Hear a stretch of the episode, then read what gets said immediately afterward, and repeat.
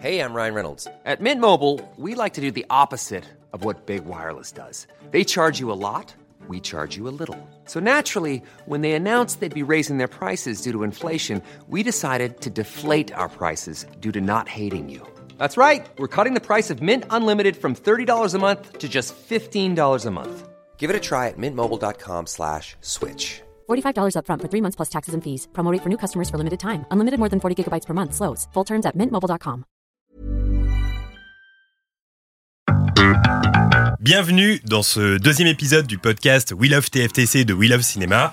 Le premier est sorti il y a deux semaines et je tiens à vous remercier pour l'accueil que vous lui avez réservé.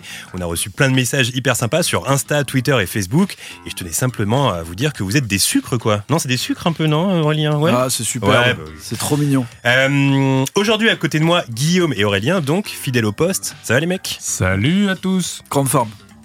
Et pour l'épisode d'aujourd'hui, deux invités. On va commencer avec Marine Benoît. Alors Marine, est-ce que tu peux te présenter pour les gens qui ne te connaissent pas?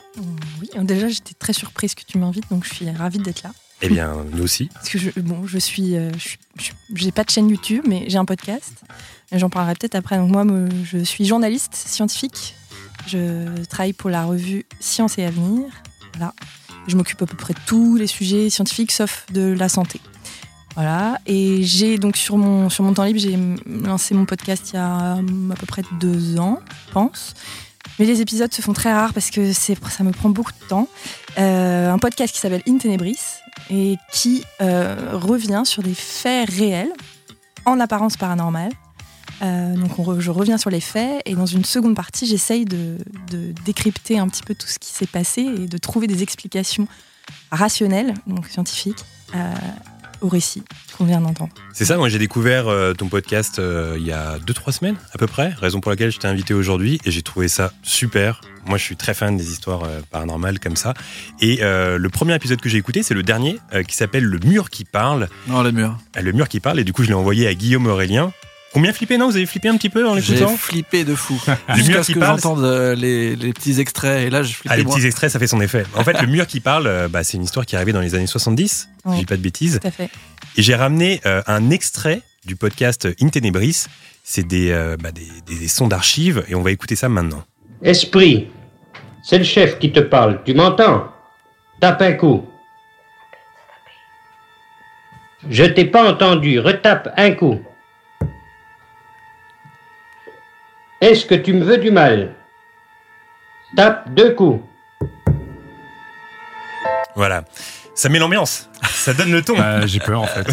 ça donne le ton du podcast. En plus de Marine, il y a aussi Alt 236. Alors, avant dans l'émission, je te dis comment on te présente. Présente avec ton prénom ou avec Alt 236. Il faut savoir qu'on est, en fait, on s'est rencontrés au Frames Festival avec Guillaume il y a quelques semaines. Tout à Et fait. pour tout avouer, en fait, comme on connaissait pas ton prénom, parfois quand on te voyait au loin, on disait Eh, t'as vu, il y a Alt 236 là-bas.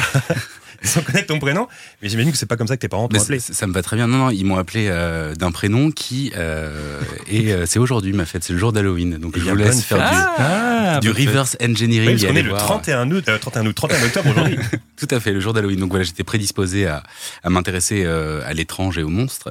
Et donc bah, pour résumer en deux mots ce que je fais, moi, euh, j'ai fait à la base les, du droit, les beaux-arts, et j'étais pendant ce temps-là complètement fan de films d'horreur et de tout ce qui était étrange, bizarre, euh, etc. Et du coup, cette chaîne, ça a été un peu la réunion des deux, à la fois de l'analyse d'œuvres, entre guillemets, alors personnel, il n'y a rien de très universitaire, c'est mon ressenti, et en même temps essayer de montrer que ces univers un peu euh, euh, déviants, on va dire, d'horreur, de monstres, etc., ont en fait une richesse incroyable, qui est une forme de continuation de l'histoire de l'art à sa façon, avec les codes d'aujourd'hui. Donc j'essaie de réunir presque un petit peu la culture classique et la culture moderne et dire qu'en fait, il y a plein de choses géniales à voir. Donc euh, voilà. Et je fais la musique, euh, j'essaie de prendre ma grosse voix, tout ça. Ouais. Donc c'est il y a un, un- une idée aussi. hein. Il y a une idée d'emmener les gens dans un. Et encore, elle est un peu suraiguë, tu vois. Quand je, Ah parle, ouais. je vous ferai le tout à l'heure. Ça va être. Ouh. Et là aujourd'hui c'est un podcast donc basé sur l'audio, mais il faut aussi savoir que ce qui est cool avec ta chaîne, c'est qu'elle est très visuelle. Même quand on va sur ton compte Twitter, tu retweets souvent des photos, des peintures, etc. C'est Ouais. très très visuel ton Je suis, un, univers. je suis un drogué d'images. En fait, c'est marrant, je, je, vais, je vais me livrer. Je, je ne crois plus en Dieu depuis quelques années. Enfin, j'ai essayé, j'ai pas réussi et tout.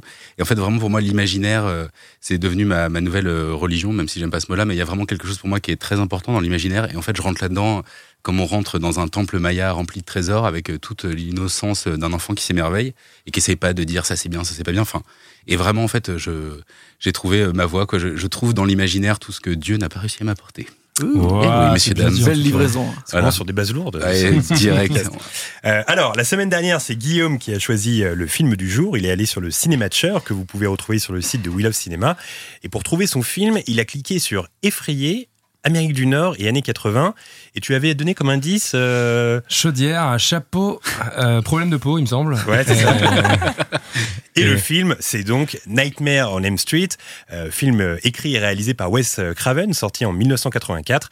Alors pour ceux qui ne l'ont jamais vu et qui ne connaissent pas le synopsis, il est terriblement efficace. Freddy, c'est un tueur d'enfants qui vient directement vous hanter dans vos cauchemars.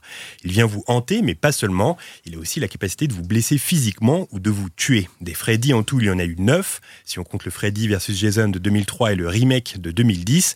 Et de cette saga culte, on retient plusieurs images marquantes. Ses griffes acérées, ce pull bariolé, ce visage brûlé, la scène du bain ou encore celle du lit avec ce bain de sang qui n'a rien à envier à la scène de l'ascenseur dans Shining. Alors j'ai une première question pour vous. Quel est votre premier souvenir de ce film? Halt. Je t'appelle Halt. Hein. Yes, Ouais. super. Euh, alors du coup, moi, c'est marrant, mon premier souvenir, il est intervenu euh, 10, 12, 15 ans avant mon premier visionnage de Freddy.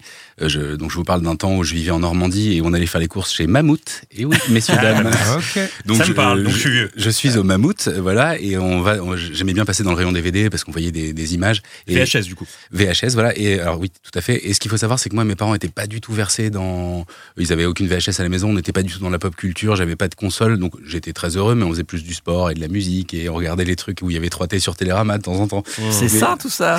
Et voilà. Et c'est pour ça que du coup, je suis Et devenu. d'ailleurs, j'ai- fait mes recherches et j'ai lu que grâce à Télérama, tu avais découvert le film Dark Crystal. Ouais, mes parents croyaient que c'était. Il y avait Ah. 3T. Ils ont fait vas-y regarde ça. Ça m'a traumatisé. Ouais. Mais du coup, Freddy, voilà. Donc je suis dans le supermarché et là, je vois euh, des jaquettes d'un des Freddy où on le voit avec sa griffe devant le visage et son regard. Mmh. Son regard est très étrange parce que c'est un regard vraiment de vicelard, quoi. Il y a quelque chose d'amusé. Euh. C'est un des premiers monstres qui m'a sauté au visage juste par une de ces images. Et j'ai fait un cauchemar le soir même, euh, dix ans avant de savoir à quoi ressemblaient euh, les films. Et c'était en deux mots, euh, j'étais sur un terrain de basket avec lui, il m'a coupé la tête et il a marqué un panier avec ma tête, Mhm. mais la caméra était toujours dans la tête, enfin ma caméra du rêve. Donc du coup, j'ai vu ça depuis l'intérieur du plateau de basket. Mais d'ailleurs, c'est drôle que tu dises ça parce que tu disais que tu avais été marqué par le par l'affiche euh, sur la sur la VHS. Il y a eu deux affiches à l'époque. Il y a eu euh, l'affiche qu'on connaît tous de Freddy où on voit une femme vue du dessus dans son lit avec des griffes au-dessus de son visage. Mmh. Mais il y avait une, un poster qui avait été créé pour le marché français. Et ce poster, pour vous euh, le pour, pour, pour- enfin, pour que vous puissiez l'imaginer, c'était euh, la maison, la nuit, et en fait, il y avait des griffes qui, euh, qui, qui sortaient du poster. Un peu. je ouais, l'ai ouais, dans ma chambre, Bah, l'affiche originale de 84, on me l'a Et offert. en fait, euh, Robert Englund, donc le, le type qui interprète euh, Freddy, avait dit que le poster français était beaucoup mieux que le poster américain parce que euh, il décrivait beaucoup mieux ce qu'était l'essence de Freddy. Voilà, donc euh, c'est marrant que tu aies été marqué par cette, euh, par cette affiche. Euh, Marine, est-ce que tu as un premier souvenir de Freddy? Euh, moi, je pense que c'est un peu, euh, un peu comme toi. j'ai- j'ai- je m'en souviens au vidéoclub, en l'occurrence. Ouais. Et hum, alors, quand j'étais plus, plus petite, j'avais vachement peur, moi, des films d'horreur. Euh, et pourtant, j'étais super attirée par, par l'horreur en général. Donc, c'est comme ça que j'en suis arrivée là aujourd'hui. Il y a des films que tu as vus en secret comme ça, sans tes parents, des films non, d'horreur pas non en secret, parce que j'ai grandi dans une famille où j'avais le droit de regarder absolument tout ce qui passait à la télé. Mais vraiment tout. Je regardais Hollywood Night, je sais pas si vous vous en souvenez, Ben oui. le- à minuit, Oui. samedi. Là, Guillaume s'en TF1. souvient très bien. Non, vraiment, j'avais le droit de regarder tout, mais il y avait quand même, enfin, c'était une forme d'autocontrôle. Je pense que je savais que ça allait me faire flipper. Donc, je, Freddy, je, le- je le- je regardais la jaquette un peu comme ça, je passais vite devant. Et donc, c'est un film que j'ai vu vachement tard. On lance des mammouths, des Hollywood Nights. Je pense qu'on est tous vieux autour de ce plateau. clair. Voilà. Je pense que c'est c'est un fait, je pense. Euh, Guillaume, tu as un premier souvenir de Freddy, toi? Alors moi j'ai un premier souvenir de Freddy, mais c'est euh, c'est le dernier Freddy euh, qui a été fait. C'est Freddy sort de la nuit, réalisé par Wes Craven, que mon père m'a emmené voir au cinéma. Je devais avoir 11-12 ans. Cool. Donc euh, inutile de dire que j'ai rien compris, parce que vu que j'ai pas vu les autres, du coup j'étais là, ok, il y a un méchant, c'est Freddy, et ok. Mais le premier souvenir d'horreur que j'ai qui m'a traumatisé, c'est pas Freddy, c'est Chucky en réalité. Et c'était euh, comme toi, c'est-à-dire que c'était juste une image. J'étais euh, au CP, je devais avoir 5 ans quand c'est sorti Chucky, et il y avait sur le bar tabac qui fait l'angle de la rue de l'école primaire euh, l'énorme euh, affiche du film Chucky. Qui était resté je sais pas combien de temps euh, dessus. Et du coup, je traversais pour pas passer à côté, parce que c'était comme la Joconde et j'avais l'impression qu'elle me regardait et ça me faisait flipper de ouf. C'était une quand victime en gros. Quoi. Ouais, mais quand t'as 5 ans, Bah oui, mais- en fait, Chucky, ouais, j'étais victime de Chucky, je t'avoue. à 5 ans, j'étais une victime. Bon, bah voilà, je le dis. Après, j'ai fait du karaté et tout, mais tu vois, mais. Chucky grandit pas, il reste petit. donc, Ouais, d'un moment, Chucky, bon. maintenant, bon, ça va, tu vois. Maintenant, Mais je peux regarder Chucky, c'est un jouet, c'est quelque chose qui faisait Ouais, peur vois, en ouais, tant qu'enfant, te dire, c'est un jouet. euh, tu vois. Ah, c'est flippant ça. Et toi, Aurélien? Alors moi aussi, je vais me livrer. Euh, quand j'étais petit, ma nourrice, euh, elle avait deux enfants qui étaient ados en fait. Et des fois, elle nous laissait tout seul avec euh, les enfants, tu vois. Dont une fille qui devait avoir 12-14 ans, je pense. Moi, j'en avais 6, tu vois. Et elle était passionnée de films d'horreur. Donc en fait, j'ai des bribes de films d'horreur que je voyais passer à la télé. Elle me disait, regarde pas Mais j'étais dans le salon en fait. Donc je voyais des trucs et j'arrive pas à savoir quel film c'était parce qu'il y en avait plein, tu vois. Mais par exemple, je sais que le pull foireux rayé de Freddy, je l'ai vu plein de fois, tu vois. Et j'ai des mélanges de la chaudière, de, du bain, euh, de, de trucs avec des abeilles, donc Candyman, je pense, mélangé avec du vendredi 13, tout ça. Donc c'est ça les souvenirs que j'ai. Et en fait, inconsciemment, je crois que ça m'a repoussé. Ouais. Pour le coup, pendant très longtemps, j'ai vu aucun film d'horreur. Genre dès qu'il y avait un truc un peu, euh, enfin dès que c'était film d'horreur, ça me saoulait. Après si c'était épouvante, fantastique, tu vois, et des fois ça faisait plus flipper en fait. Mais ça allait, tu vois. Ouais. Mais le côté horreur, ça m'a traumatisé. Et donc je pense que je me rappelle surtout du pull parce que euh, était vraiment horrible ce pull. Ça n'a aucun sens. Qui fait du bordeaux et du marron ensemble? Il y a des gens nul. qui doivent porter des pulls bariolés marrons C'est et rouges. Bordeaux, Bordeaux vert. et il y a une explication à ça, c'est que. Tu vois vert, Craven- Ouais. Ah, moi, je Oh, vois vert. Merde, c'est moi qui le vois C'est que Wes Craven, il a dit, euh, c'était vraiment les deux couleurs qui étaient le moins perceptibles euh, dans le noir, etc. Et c'est pour ça qu'il a fait ça. Ah. Et fun fact, s'il a pris deux couleurs, c'est qu'à la base, il s'est inspiré d'un personnage de comics qui s'appelle Plastic Man Ah, et qui est jaune et rouge. Et en fait, dès qu'il a la capacité de se transformer en plein de choses, et les bandes jaunes et rouges euh, permettaient de savoir que c'était Plastic Man euh, transformé en quelque Mmh. chose. Et ils ont Ah. gardé cette idée-là pour Freddy, pour qu'on comprenne que quand il se transforme, euh, On voit toujours les bandes. On voit toujours les bandes. C'est un fun fact. On a bien Tout fait de l'inviter. C'est un spécialiste. Spécialiste ouais. des fun. Euh, Niveau moi, moi, c'est j'ai- foireux, quand même. Très vite, j'ai vu des, des films d'horreur quand j'étais petit parce que moi, mon enfance, ça ressemblait un peu à, à Allô Maman Ici Bébé parce que ma mère m'a eu très jeune, elle s'est mise avec le babysitter, etc. J'avais Ah. 18-20 ans et en fait, il y avait toujours des potes euh, le week-end à la maison, etc. Et ils louaient beaucoup au vidéoclub et ils s'en fichaient royalement de savoir ce que pouvaient regarder euh, les petits à la maison et tout. Et donc, très vite, euh, j'ai vu euh, avec les voisins, leurs potes, etc., ces films, euh, tous les vendredis 13, les Halloween, les Freddy, etc. Et c'est ça qui est génial avec les films d'horreur, c'est que euh, on n'a pas la même perception euh, adulte qu'enfant. euh, Ouais. faut vraiment les regarder enfant. C'est-à-dire que quand on commence à regarder des films d'horreur plus tard, ça n'a pas vraiment le même effet. Mm. Mais regarder des films d'horreur enfant, finalement, c'est un des rares genres qui provoque des, des, des sentiments différents euh, de la regarder enfant. Et c'est cool. Mais d'ailleurs, je trouve qu'il y a un, un côté un peu démystifiant aujourd'hui. Déjà, à les regarder plus tard. Et surtout, maintenant, quand on les regarde en 4K, en fait, on se rend compte de trucs, de détails qui sont tout pétés, de Ouais. machins, des choses qu'on voyait évidemment pas avant. Ouais, mais et, ça fait le et- et ça charme fait aussi. super mal quand même parfois. Et surtout, comme tu dis, euh, ce qui est démystifié aussi, c'est que quand on le regarde enfant, on a extrêmement peur. Et quand on le regarde adulte, on trouve ça limite drôle. Par exemple, quand je regarde des Freddy, je me dis, ah bah c'est. Je sais pas, il y a un, un petit côté comique là-dedans.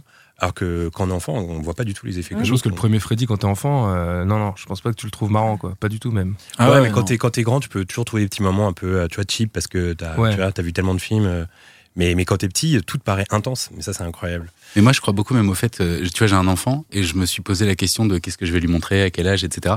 Et je- c'est un peu chelou, mais moi, je crois vachement dans le fait qu'il faut qu'il voit des choses dont c'est pas l'âge. C'est à lui de les faire, euh, etc. Mais euh, moi, les, les plus grands souvenirs que j'ai, c'est souvent des trucs que j'ai vus avant l'âge où il fallait le voir. Mmh. Et je crois même que mettre moins de 16 ans, c'est pour dire à tous les gamins de 14 ans, c'est pour moi, quoi. Regarde. Donc, euh, il y a quelque chose de cet ordre-là qui est. euh, bah, après, ça dépend des films. Il y a des trucs que je montrerai pas euh, à, à mon gosse, Irréversible, mais, à 8 ans. euh, Ouais, voilà, on attend, on attend 10 ans, quoi, clairement. Euh, dans l'introduction, je mentionnais la scène du lit avec ce fameux bain de sang. Et dans Ouais. cette scène, on retrouve euh, un tout jeune Johnny Depp, âgé de seulement 21 ans, qui débutait là pour la première fois au cinéma. Un rôle quelque peu salvateur pour lui, car au même moment, il vivait dans sa voiture et vendait des stylos au téléphone. Euh, Johnny Depp a donc débuté dans un film d'épouvante, et j'ai la vague impression qu'il n'est pas le seul à être passé par la case horreur afin de lancer sa carrière. Et en effet, il y a énormément d'acteurs et d'actrices euh, hyper connus qui ont commencé avec des films d'horreur. Et euh, en fait, je voulais commencer tout simplement par les plus proches de Freddy, notamment Patricia Arquette. Le saviez-vous? À 19 ans, elle a joué dans Freddy 3, le fameux euh, Dream Warriors, Un des là où il y a les Avengers qui vont se battre contre Freddy. En 87, donc 6 ans avant True Romance, donc personne ne savait qui c'était. Euh, sa sœur n'était pas connue non plus. Donc là, c'est un peu le, le premier point. Et si on tire euh, du du côté de Wes Craven, il y a aussi Sharon Stone qui a eu son premier vrai grand rôle, son premier Mmh. grand film avec Wes Craven, euh, Deadly Blessing en 1981. Euh, un, morceau, un film pardon qui s'appelle La ferme du diable en français. Euh, J'adore les titres de Wes Craven en français. Ah, parce que si je dis pas de incroyable. bêtises, je crois que Sharon Stone, son tout tout premier petit rôle, je crois que c'est dans. Peut-être que j'ai une bêtise, mais je crois que c'est Stardust Memories de Woody Allen. On la voit deux secondes. euh, Ah, c'est à possible. vérifier, mais je pense que c'est ça.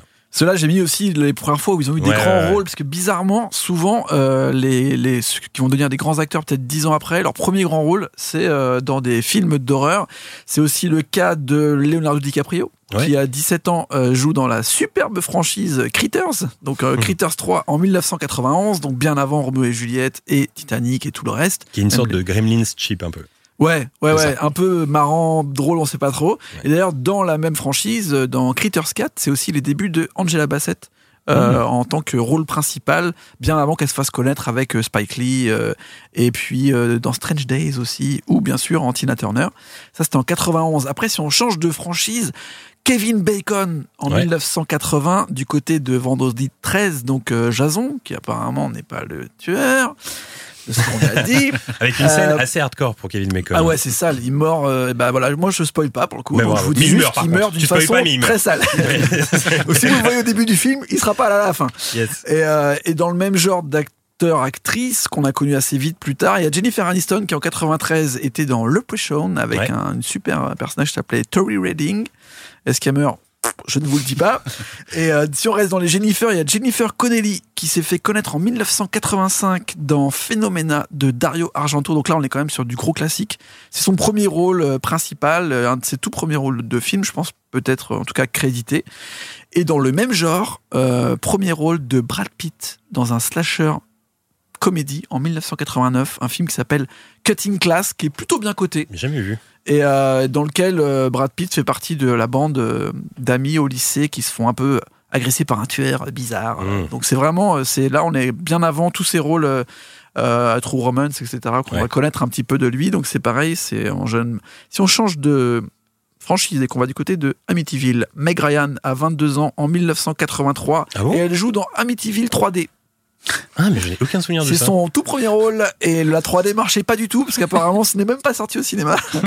et si on reste sur Amityville, dans le reboot de 2005, on a une jeune enfant de 8 ans qui joue apeurée et c'est Chloé Grave Moretz qu'on verra plus tard dans Kick-Ass. Son tout premier rôle, c'est dans Amityville Reboot. Incroyable. Et si on reste là-dessus, celui-là, il a jamais été crédité, donc il est assez dur à trouver. Mais Mila Kunis, à 12 ans, elle a joué dans le remake de Piranha en 1995. Ok. Et elle joue à un moment, vraiment, elle a, elle a très peur.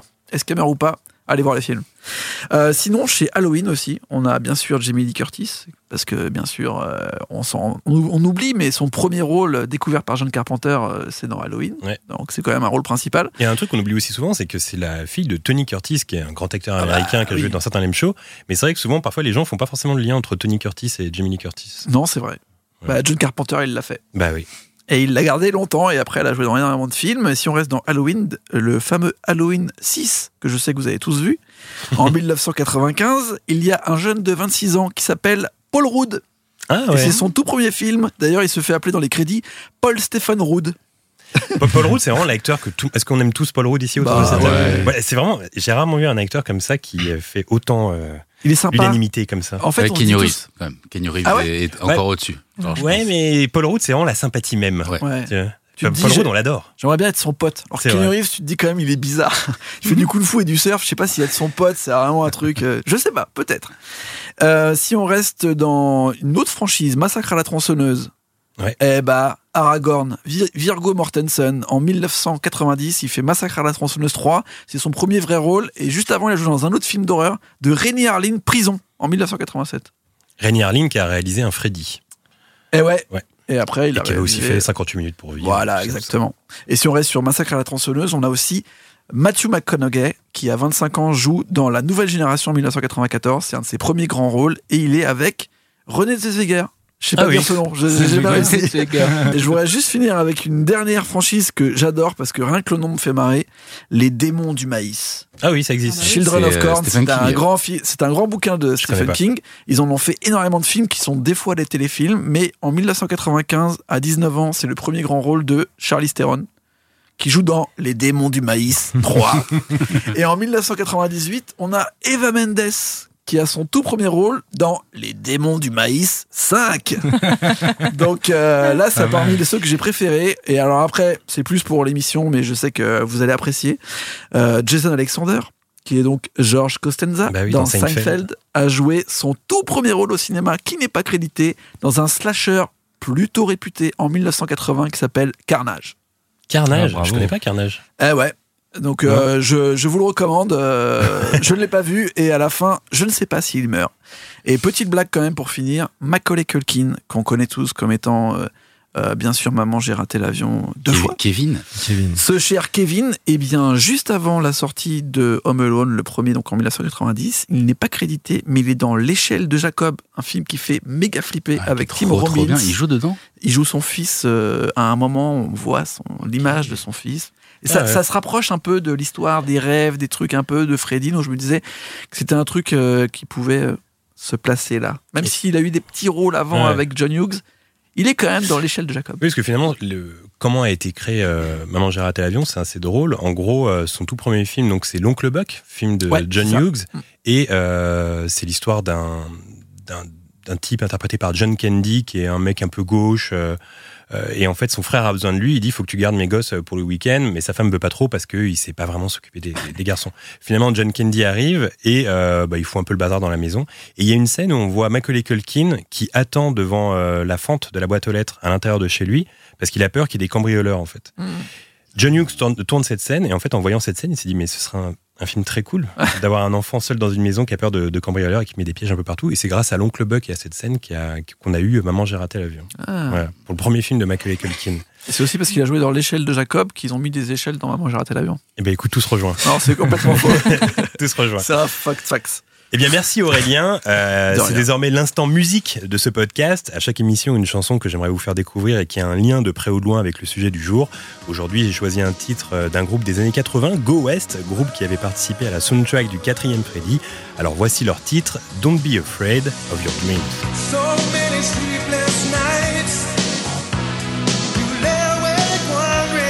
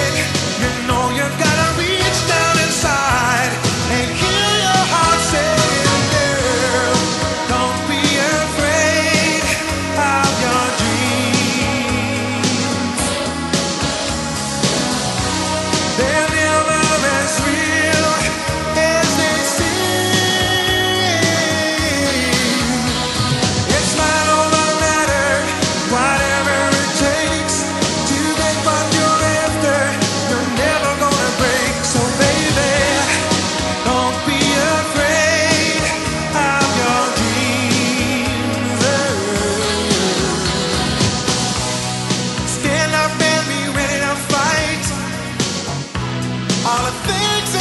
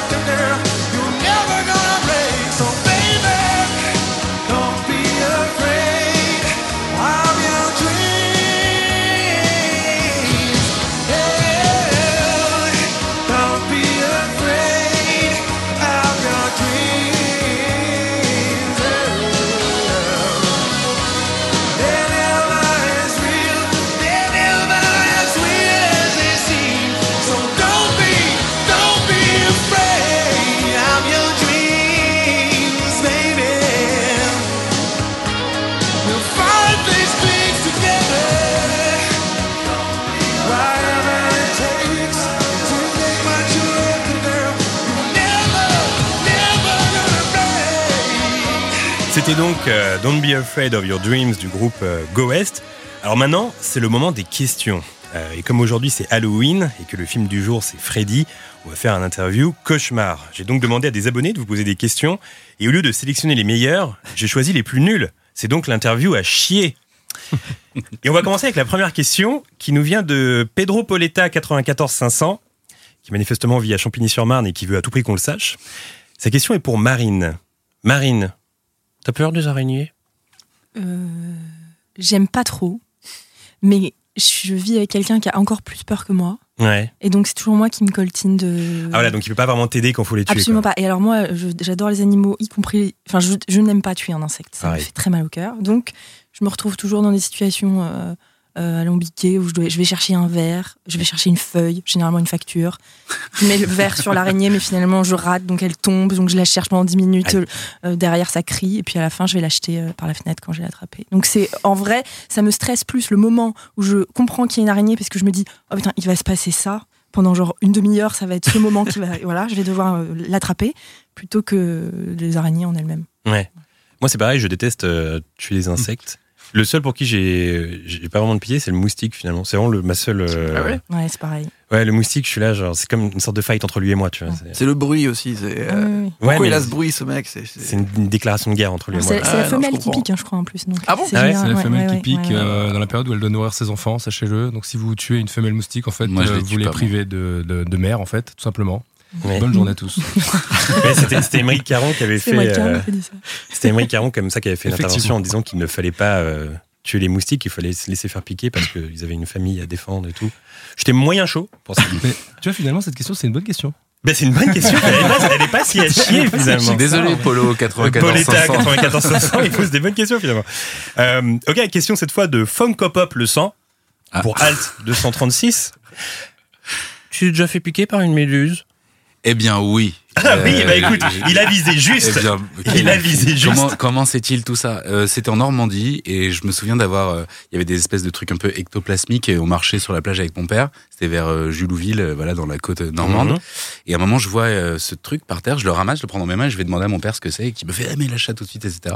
Je me souviens pas d'avoir uriné dans mes mains, mais d'avoir, euh, Ouais. j'avais pas vu Friends encore à l'époque, c'est une légende ce truc d'uriner Oui, ou c'est faux, je crois. Ah, c'est une légende. Euh, C'est vraiment pour que les gens le fassent et en fait, ça sert à rien. Parce que moi j'étais prêt à pisser dessus, Guillaume, en vacances, ça arrivait quoi. Non, mais, ceci dit, dans le doute, pourquoi pas hein, Ouais, Mais effectivement, ça fait assez mal et c'était un peu un non-événement. C'était pas glorieux, quoi. J'ai ramassé une méduse. euh, Voilà. Ouais. Bon, écoute, Funkopop sera ravi de. Funko Pop, le sang. Le sang. Funkopop le sang sera ravi de. Question de Miss Diamond 87 pour Marine. Tu préfères faire des rêves ou des cauchemars? Des cauchemars. Ah, des cauchemars, toi Ouais. Et ils visent juste à chaque fois avec leurs questions. Bah, c'est incroyable. C'est-à-dire que euh, les rêves, chez moi, ils sont toujours OK. Bon, voilà. Un cauchemar, généralement, je m'en souviens et ça m'a, ça m'a, ça m'a fait quelque chose, quoi. J'ai vécu intensément ma nuit. Est-ce que tu as Alors- un souvenir d'un gros cauchemar bien traumatisant? Euh, oui. Alors, il s'avère que je fais un cauchemar euh, de façon récurrente. Euh, S'il y a des gens euh, qui, qui font des cauchemars récurrents, je suis ouverte à. J'ai toujours pensé que c'est une légende, ça, les cauchemars récurrents. Non, bah, Souvent, dans les films, on Moi, voit J'en ai, ça. fait- j'en ai fait un gamin, c'est très, très, très Ah ouais? perturbant. Ouais, alors je, je crois que ça touche vachement les enfants. Moi, ça continue. En fait, j'en avais deux. Euh, un avec un requin qui me poursuit et qui me mange coûte que coûte. Enfin, à la fin, il réussissait toujours à gagner. Celui-là, je le fais plus. Je sais pas pourquoi. Il est mort, le pauvre. Ouais, Ou il, non est, il est décédé de vieillesse.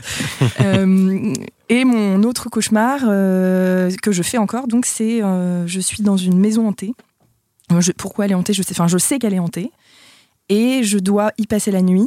Euh, alors, généralement, j'y suis, je suis pas seule dans la maison. Il y a des gens que je connais de ma famille, mais qui sont bizarres.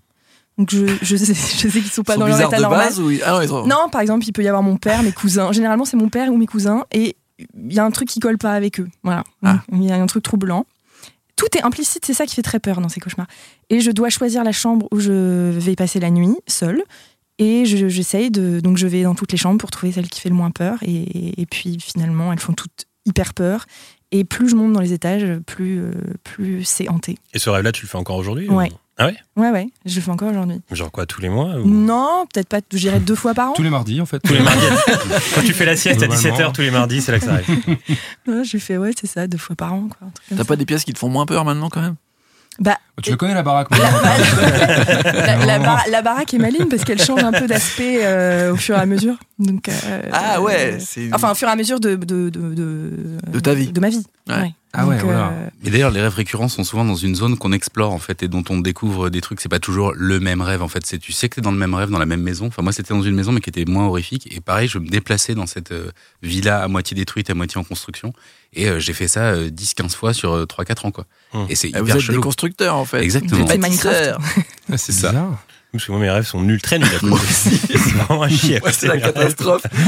le seul truc qui est flippant, en vrai, je pense, c'est juste quand je me réveille et que je me dis, ah, c'est peut-être arrivé. Tu sais, c'est- c'était des situations de la vie Ouais. normale, en fait. Donc, euh, je me dis, j'ai déjà pris mon petit-déj, en fait.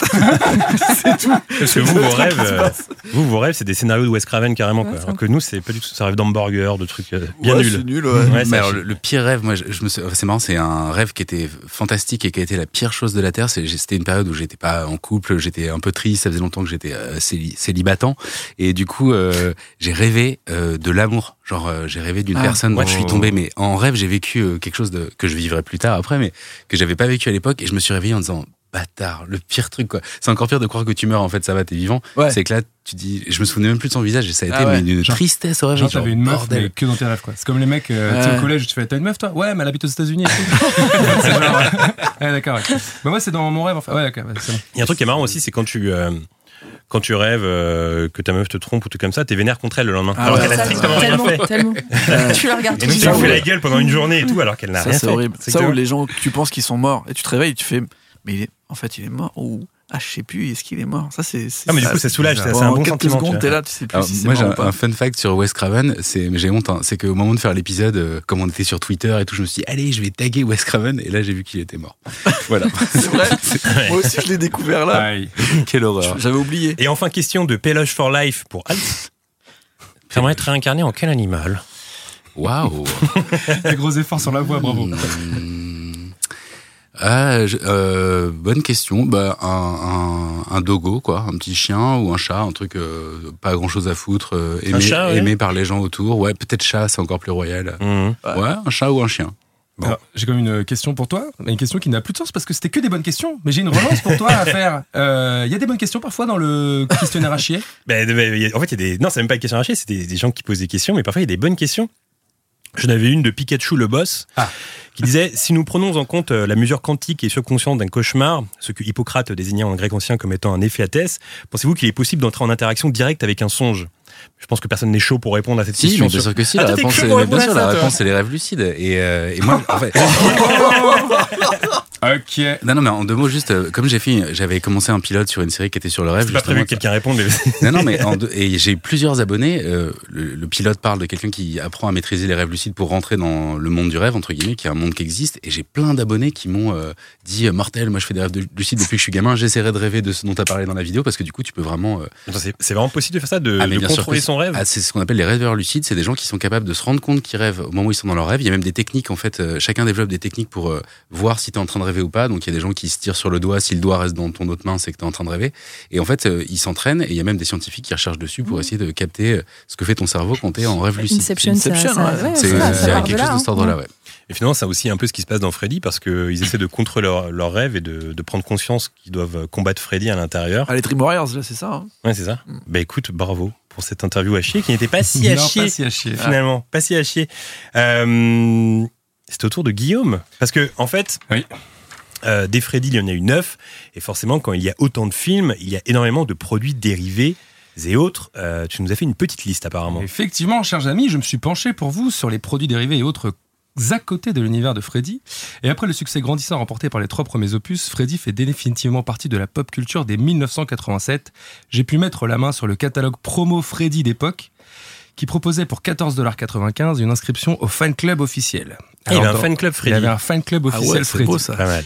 Dans le kit du fan, on pouvait trouver une planche de storyboard, trois photos officielles, une carte de membre, une photo à mettre dans son portefeuille, très important ça. De Freddy Ouais. Une photo portefeuille. Finalement, il y a un truc qui se fait plus vraiment euh, aujourd'hui, mais qui se faisait vachement à l'époque. Et comme on est tous vieux autour de cette table, on s'en souvient. C'est que quand on sortait avec quelqu'un, on avait sa photo, de, photomaton là, dans le. Ah ouais. euh, moi, j'ai- portefeuille. Au Moi, je le lycée, fais tu encore, demandais, moi, je- Mais c'est ça. Tu peux me passer ta, ta photo? Mais surtout quand, tu- quand avais quelqu'un, quand quelqu'un avait une photo de sa meuf dans son portefeuille, c'est qu'il maîtrisait, quoi. C'était Ouais. c'était la Ah, classe. c'est relou de demander la photo d'une meuf si c'est pas ta meuf, par contre. ça fait un peu chelou. Je peux avoir ta photo pour mon portefeuille? Et donc, donc, il y avait la fameuse photo portefeuille et quatre numéros du Freddy Times, qui était le journal de Freddy. Wow. que- Quoi, ouais. mais il disait quoi dedans? Ben, en fait, c'était plus ou moins la promo des films où il racontait Ah, des- quelques anecdotes sur les films, etc. C'est cool. Et ma question pour nos invités, c'est est-ce que vous avez déjà fait partie d'un fan club? Euh, Ah. Oui, moi j'ai fait partie d'un fan club qui était le fan club Alain Roche. Alors ça va parler à très peu de gens. Alain Roche, c'était euh, Alain L'entreprise Roche. pharmaceutique. J'avais des médocs gratos. Euh, non, figurez-vous qu'Alain Roche c'était un joueur de foot, un joueur du Paris Saint-Germain. Ah. Quand j'étais petit, j'étais vraiment, vraiment très fan du PSG. Et c'est drôle parce que finalement ma mère aurait pu m'abonner à des joueurs vraiment très connus comme David Ginola ou mais elle m'a abonné à Alain Roche. À mon avis, l'abonnement était moins cher chez Alain Roche. Que tu avais la photo d'Alain Roche dans ton portefeuille Mais non, j'avais pas la photo d'Alain Roche, mais j'ai, un jour, il avait fait un truc très cool. Alors, c'était vraiment, c'était quand même un peu une star, quand même. Et un jour, il avait organisé un, un restaurant. C'est lui qui avait tout payé. On avait mangé une pizza à Saint-Germain-en-Laye. Et j'avais mangé une pizza avec Alain Roche. Et j'ai une photo de ce jour-là où je suis à côté d'Alain Roche.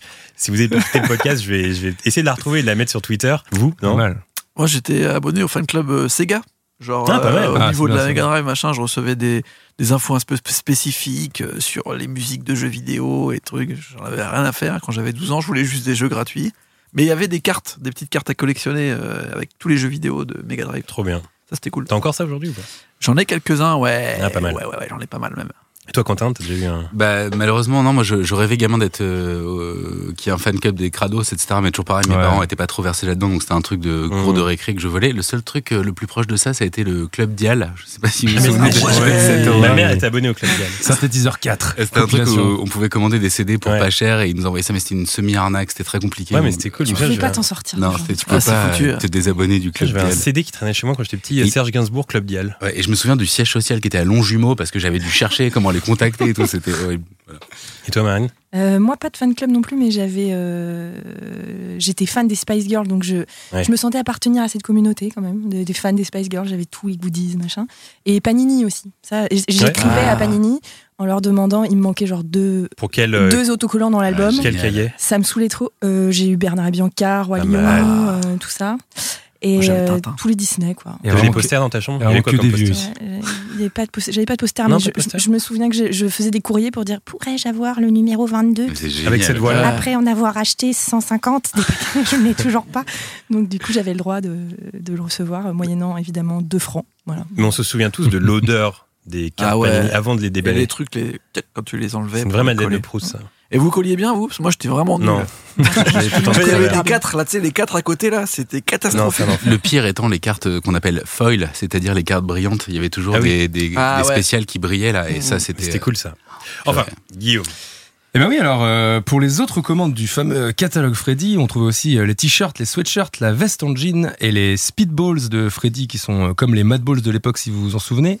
Pour les vieux, Attends, les Euh, speedballs, c'est les, en fait c'est comme les Mad Balls, c'est comme euh, bah, que bon, je peux en parler. Mais J'en oui. ai acheté une au Japon, bon voilà, une, une de Freddy très rare, bon voilà, après je suis Sous pas là pour me la blister. péter, sous blister, bon. En fait c'était sorte de, de balles qu'on se lançait à l'époque avec les visages des personnages, ça existe dans toutes les formes.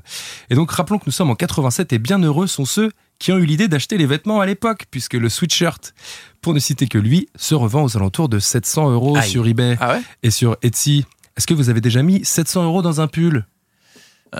Non, je, je- je J'ai crois que réfléchi quand pensé, même. non. Non, non, je non, crois que le plus que j'ai mis pour un vêtement, parce que je collectionne les vêtements de films et tout, et je crois que le plus que j'ai mis, ça devait être pour un t-shirt euh, peut-être 120 euros. C'était le t-shirt Ah ouais. euh, Dangerous euh, Pepsi Tour de 92, Bravo. je crois. Mais sinon, non, je Non pense mais que 700, c'est euros, beaucoup euh, trop, 700 ouais. euros, c'est clairement trop. Alors au bas de la brochure, on pouvait trouver aussi un numéro de téléphone, figurez-vous, le 1 900 909 FRED, la ligne officielle de Freddy Krueger. Waouh. Et je ne résiste pas à l'idée de vous faire écouter la pub d'époque diffusée à la télévision l'après-midi. Foolish friends, Freddy Krueger is on your phone. Dial this number now. I've got some tales to tell. Freddy's favorite bedtime stories. Dead time stories. All brand new, straight from my boiler room to your home. It's Freddy Krueger on your phone. So dial this number now if you dare. Tell him Freddy sent you. $2 the first minute, 45 cents each additional minute. Children, get your parents' permission before you dial. Je veux revivre cette époque. C'est comme le Père Évidemment, Noël. euh, euh, c'est ça. À la fin, il disait euh, Ouais, euh, les enfants vont quand même demander à vos parents avant d'appeler, tu m'étonnes.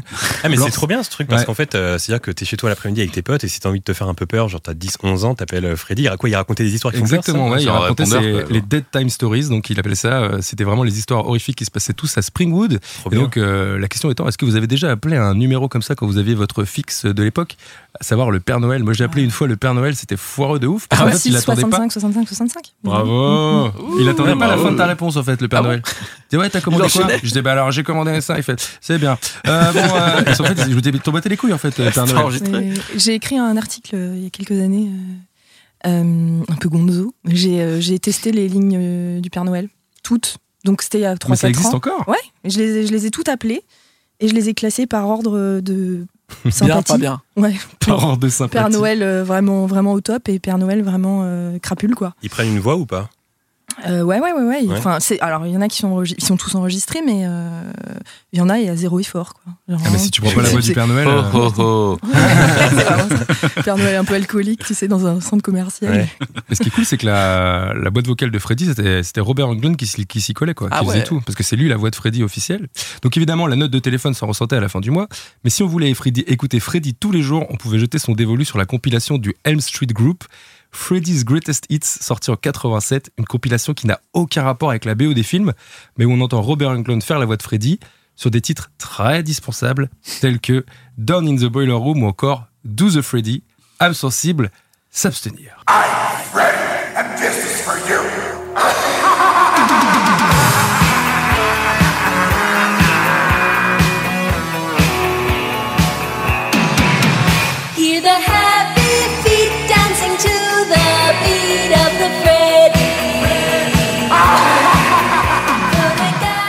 Donc on est vraiment très très loin de Elm Street, on est Oui, vraiment très, heureux très un loin du peu. film d'horreur. Non, mais c'est clair, c'est complètement absurde. Donc euh, c'est parce qu'à cette époque Freddy est partout, il aura même sa pub de Noël et son émission spéciale sur MTV le 19 août 88 pour la sortie de Dream Master. Freddy est alors le personnage favori des enfants. C'est très bizarre quand on y pense parce que c'est quand même un serial killer d'enfants qui poursuit tout le monde et qui les, qui les défonce. Mais ils pourront trouver en vrai que sa poupée qui parle, où il suffisait de tirer une petite euh, lanière derrière elle pour qu'elle dise des phrases comme euh, Bienvenue à M Street, euh, Salut c'est Freddy, etc. Son album Panini, on en parlait tout à l'heure. Son comic book publié par Marvel en 89. Et sa, série télévisée en 44 épisodes, Freddy le cauchemar de vos nuits. Et je m'adresse à tous les vieux autour de la table. C'était diffusé sur la 5. Mais attends, série télé euh, animée ou?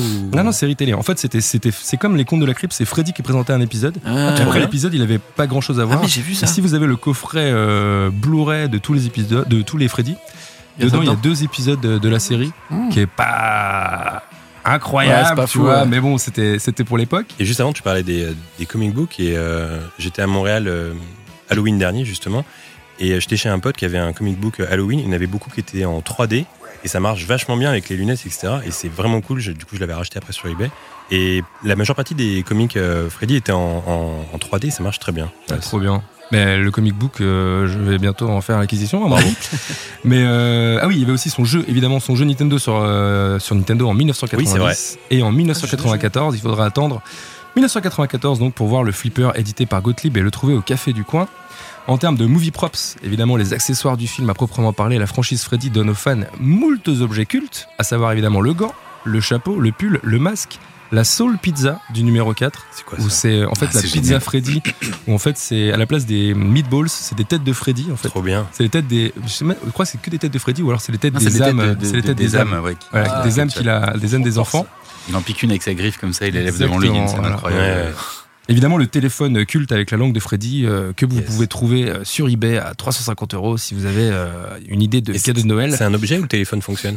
Non, c'est un objet évidemment. D'accord. ok. Parce que tu peux pas, non, non, tu peux pas appeler avec. Ça serait génial. T'imagines la Ouais, langue ce elle- serait- ce serait vraiment répond, tu vois la langue qui fait. C'est juste une réplique. Mais donc, c'est avec l'arrivée du web que le merch Freddy prend un véritable essor, comme toutes les icônes de la pop culture. Tout existe en Freddy. Et je vais vous faire une petite liste. Le rideau de douche Freddy, la housse de couette Freddy, les Nike SB Dunk Freddy Krueger, et figurez-vous que ça existe, Les grenouillères pour bébé, euh, pour nourrisson Freddy. Alors ça, c'est non officiel, j'imagine, non Ouais, mais choix judicieux quand tu veux euh, traumatiser ton enfant euh, à vie, puisqu'il y a écrit euh, euh, Never go to sleep avec une griffe dans le bide. Euh, les escarpins Freddy, les boucles d'oreilles Freddy, le serre-tête Mickey aux couleurs de Freddy, j'ai trouvé ça. Et pour les fins gastronomes, la planche à découper, gravure sur bois. J'en passe. Et des meilleurs. Vous l'aurez compris, Freddy, c'est bien plus qu'un film d'horreur. C'est une icône de la pop culture. Et comme on sait, comment on sait qu'un personnage est entré dans la pop culture, je vous le donne en mille. Il a Avec- une figurine. euh, Ah. Ah, ah, ah, Et une Ah, Funko une Pop. Mais juste pour revenir sur ce que tu disais, on surnomme New Line Cinema, qui est donc la, la boîte de prod qui a produit Freddy, The House That Freddy Built, euh, en Ah ouais. référence à The House That Jack Built, Jack Built. justement parce que c'est leur premier succès commercial avec Freddy. Ils avaient juste fait euh, un truc qui s'appelle Alone in the Dark, juste avant, qui était plutôt Ouais. dans les circuits universités. Et c'est grâce à ça et grâce au merch qui va Ouais, être incroyable qu'ils vont réussir à, à se faire un nom et une entrée dans, dans le cinéma hollywoodien. Et ce qu'ils disent dans les bonus surtout, c'est que le mec de New Line Cinema, New- Line Cinema, c'est pas facile. Euh, c'est le seul à croire au projet. Quoi. Il a, il s'est débattu euh, corps et âme pour financer ce truc parce Robert que Shea, ouais, c'est lui qui a vraiment personne n'en le voulait. film. Et c'était un méga stress pour lui parce qu'il était sûr que ça, ça allait pas marcher. Et la première semaine d'exploitation, ils se sont rendus compte que ça devenait un phénomène et que c'était fou et que c'était pas, c'est parti comme ça. Alors vous n'avez pas trouvé la bonne réponse. Génial. Évidemment, je ne parlais pas des Funko Pop. Je parlais des parodies, bien sûr. Oh là là, on Ah. notera la parodie Bollywood sortie en 1994 Oui, sous le nom juste. de Mahakal. Et bien entendu, sa parodie porno en 2011. Ah bah. Et oui, les amis. 2011, ils ont attendu longtemps quand même. Le réalisateur Leroy Myers nous propose le remake Wet Dreams on Elm Street, où trois étudiantes voient leur rêve hanté par Freddy qui évidemment ne vient pas pour les tuer. Vous l'aurez compris puisque son gant n'est plus muni des griffes. Je vous laisse euh, vous renseigner pour la suite. Et voilà. Bonne soirée Enfin, à tous. Dit, Bonne soirée à euh, tous. la scène du bain, je trouve que c'est une, c'est une perche tendue quand même. Ouais, C'est un Ah peu. euh, Donc, euh. Mais quelle scène Quand je l'ai revu hier, je me disais mais quelle scène C'est culte. fou, ouais. Mais tout le film est culte. En fait, Ouais, en, tout le en- film en est regardant le, le contexte de fabrication, toutes les, tous les problèmes qu'ils ont eu, toutes les petites choses qu'il y a de cachées en fait dans ce film, c'est vraiment un chef-d'œuvre qui apparaît un petit peu moins en fait. En voyant, quand on mate les 11 films, on se dit bon, bah, c'est celui qui a lancé, c'est cool et tout. Et on retient plus facilement euh, Dream Warriors par Mhm. exemple, qui est très pop et tout.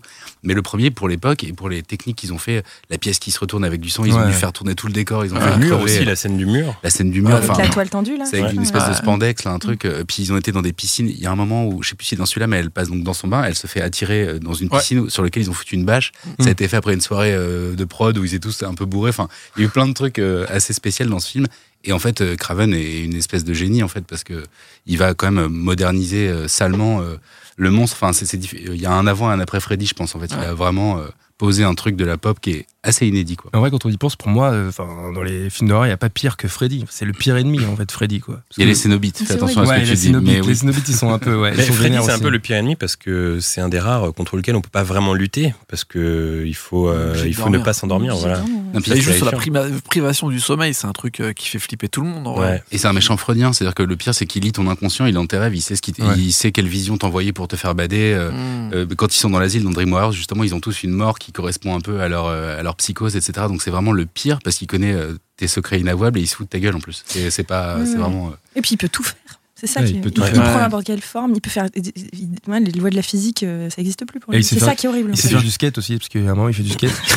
Et des jeux vidéo. C'est flippant, ça. Ouais, Ah bah, enfin, ceci dit, c'est, euh, le- ça, Hit, c'est C'est un peu le même C'est genre. le même Le ressort, genre, ouais, Ouais, exactement. parce qu'on est quand même contre- enfin, c'est un truc contre lequel on peut pas vraiment lutter même si elle revient euh, tous les je sais plus combien d'années Mmh. Mm. et, euh, Et une pause. Et en et réalité, on c'est- se dit ça quand même avec le truc sur les peurs et tout Ouais, c'est c'est des métamorphes en plus. Ils Oui, c'est vraiment métamorphe, ta- ouais. ta- Et c'est le même ressort parce que le seul moyen de lutter contre eux, en fait, c'est de dire, bah, en fait, j'y crois pas, tu vois. Dans Ouais. ça, la fin, pas c'est de dire, bah, en fait, t'es un clown, t'es un bouffon. Mm. Et du coup, il est là, bah, non, vous avez plus peur. Et c'est pareil. Et Freddy, c'est pareil. Dans le 1, elle lui dit, bah, écoute, c'est un rêve, j'y crois plus. Et hop, il disparaît. C'est vraiment le même ressort. C'est vrai. Alors comme aujourd'hui euh, c'est Halloween, l'idée c'est de se faire un peu peur. Et en fouillant un peu, j'ai appris deux choses importantes sur Freddy. La première, c'est que le titre français Les Griffes de la Nuit a été trouvé par le réalisateur Claude Chabrol. Et c'est assez étonnant d'imaginer une connexion Chabrol-Freddy. La deuxième chose, elle a été racontée par Wes Craven lui-même lors d'un vieil interview que j'ai trouvé sur Internet. À la question comment vous est venue l'idée d'imaginer une telle histoire, il a répondu Je n'ai pas eu trop à forcer, car cette histoire, elle a réellement existé. Je vous explique. En 1982, alors en plein tournage du film La créature du marais, il lit le LA Times et tombe sur un article narrant l'histoire d'une famille cambodgienne. Famille qui a fui les atrocités de la guerre du Cambodge et qui a trouvé refuge aux États-Unis. Sauf qu'une fois sur le sol américain, le plus jeune de leur enfant refuse de s'endormir la nuit, expliquant à ses parents que s'il le fait, la chose viendra le tuer. Durant plusieurs jours, il refuse de dormir, mais au bout de la troisième nuit, il craque. Et au milieu de cette nuit-là, les parents sont réveillés par des cris atroces. Une fois arrivés dans la chambre, ils ne peuvent que constater le décès de leur fils. Et c'est comme ça que Wes Craven a eu l'idée d'écrire Freddy. Du coup, je vais vous raconter des histoires vraies qui ont inspiré des grands films d'horreur. Et on va commencer avec Massacre à la tronçonneuse, car ce film culte, réalisé en 1974, doit en partie son histoire à l'atroce Ed Gein, a.k.a. le boucher de Plainfield. Et du coup, je sais pas qui trouve ces noms-là, en fait. Ça marche toujours. Le fois. boucher de Le boucher de Plainfield. La presse, non C'est pas la presse. Oui, et Oui, la- le- mais à chaque fois, c'est super bien trouvé. Tu sais, C'est ça- le, premier serial killer qui va défrayer euh, la presse euh, aux, aux États-Unis et donc euh, c'est un des premiers noms de tueurs, je pense qu'on a trouvé comme ça dans la ça. presse. Ah ouais. Mais en fait, tout fonctionne avec n'importe quelle légende, genre l'étrangleur de la Drôme. Ça marche, par exemple. Ouais. S'il l'appelle euh, le boulanger de Saint-Genis, ça marche Mais ça pas, fait peur aussi, quand même, un peu. Ah, le boulanger, ça te fait peur, toi Le découpeur d'Aubervilliers, ça marche. Ah, le tout, découpeur, ça marche, ouais. tout fonctionne. Mais le Euh, comptable euh, de, il y de a- Fanfan les Viros, Tu, tu viens de quelle ville, toi? Cléry Saint-André. Ah bah voilà. Le comptable de Cléry Le Saint-André. charcuteur de Thierry Saint-André. Le charcuteur, ouais. Ça, ça, ça fonctionne Il y a bien. un charcutier en plus, euh, Ah bah, flipper là. Euh, et donc, Ed Gein, c'est un type un peu chelou à la base, qui perd sa mère en 1945. Et cet événement va le faire vriller définitivement. D'abord, il fait des incantations devant la tombe de sa mère pour la faire revenir à la vie. Et voyant que ça ne marche pas, il la déterre et la ramène chez lui. Oui. Sauf qu'au bout d'un moment, il se dit que sa mère aimerait bien avoir des copines pour faire la conversation. Alors il déterre des meufs euh, de- dans le cimetière du coin, puis déterre d'autres corps pour refaire la déco de chez lui avec euh, la peau des cadavres. Euh, finalement, il passera une étape supérieure en tuant des femmes avant de se faire choper par la police. Je suis allé voir les photos de la perquisition euh, de la police chez lui et je peux vous dire que c'est la caverne aux horreurs. Même les rideaux étaient en peau humaine Mhm. à l'intérieur de chez lui.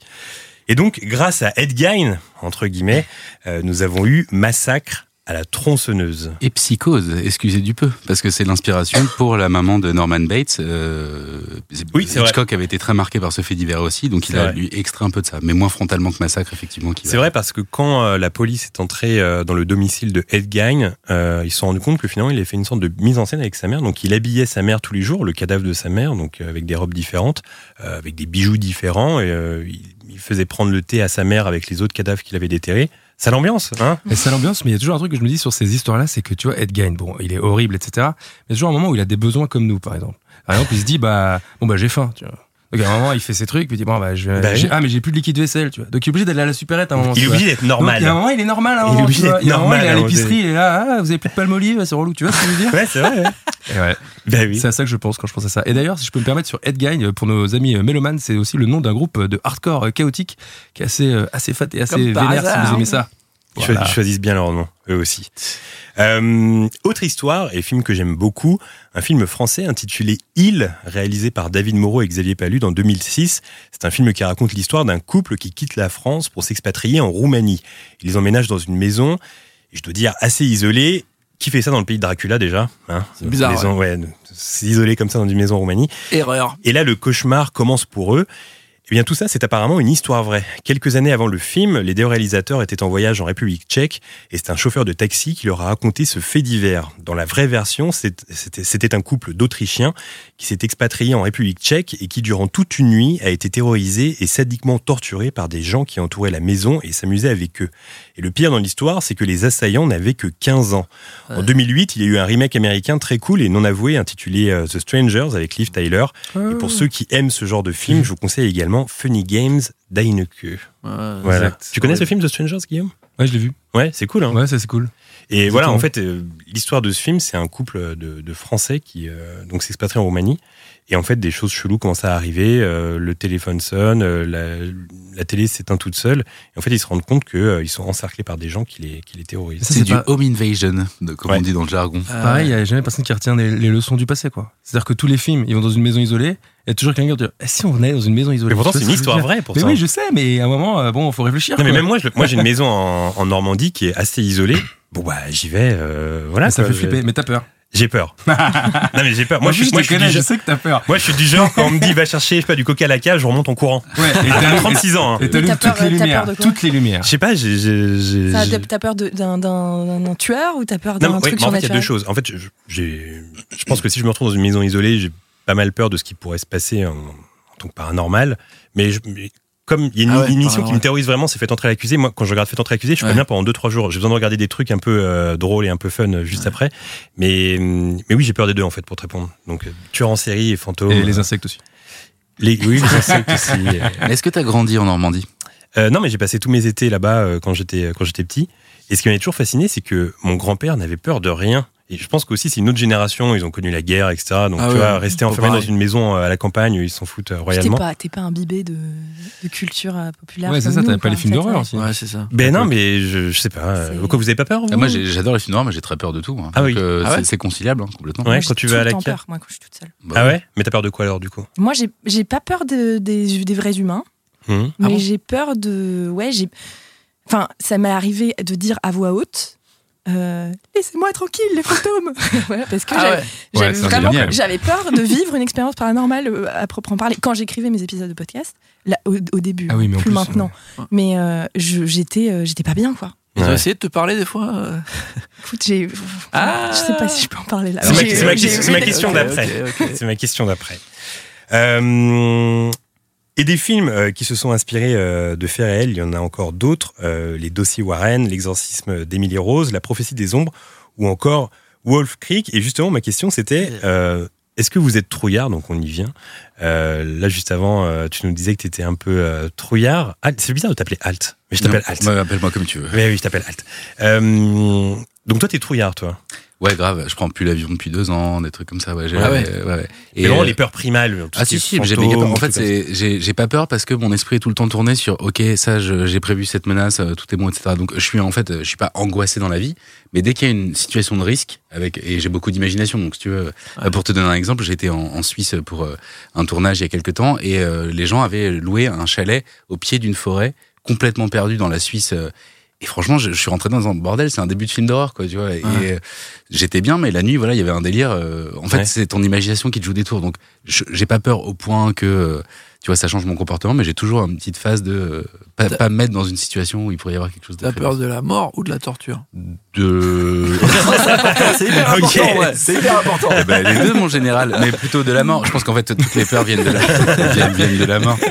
Qui n'a pas sûr. peur de la torture Mais on a peut-être plus peur de la torture torture. que de la mort. La mort, à la limite, c'est immédiat. Bon, ça se passe, la torture. euh, Ah, Toi, toi, vraiment, tu préfères la torture, Aurélien Parce que je pose la question. Non, non, en fait, bah, moi, souvent, on me pose la question et tout, est-ce que tu as peur de mourir, tu vois? Mais en fait, si tu meurs vite, tôt, tu vois, par exemple, l'avion, Ouais. souvent, moi, j'ai, bah, je vis avec quelqu'un qui a très peur de l'avion et qui me dit, mais t'imagines, on tombe, si on tombe, on s'en sort pas. Bon, c'est fini, ciao. Attends, mais tu Ouais, dois t'es tomber. À au 20 revoir, minutes et de chute, descente mec. aussi. Ouais, il y a la Ouais, descente Et on s'en fout, c'est 20 minutes. j'ai- On a fait pire C'est qu'on était 20 à minutes dans une vie C'est un épisode des Simpsons, fais on pas s'en chier. Alors, eh, imagine, tu deviens taré, euh, tu peux plus bouger pendant 20 ans. T'as la maladie. Moi, la maladie ou la torture, je trouve ça 15 fois pire. Tu te réveilles tous les jours pendant 20 Ah ans ouais, et t'as ouais. mal, frère. T'as Ça dépend, ça dépend des sens qui te restent et tout. Tu vois, c'est une autre question. Ouais, Quel ouais. sens tu prives en premier? Moi, je, je sais que c'est les yeux et les mains en dernier, mais il y en a. Ah, putain, il a vraiment réfléchi. hein. mais évidemment, Moi, c'est- euh, moi, évidemment. le temps. Le temps me fait beaucoup plus flipper que la mort, la fin.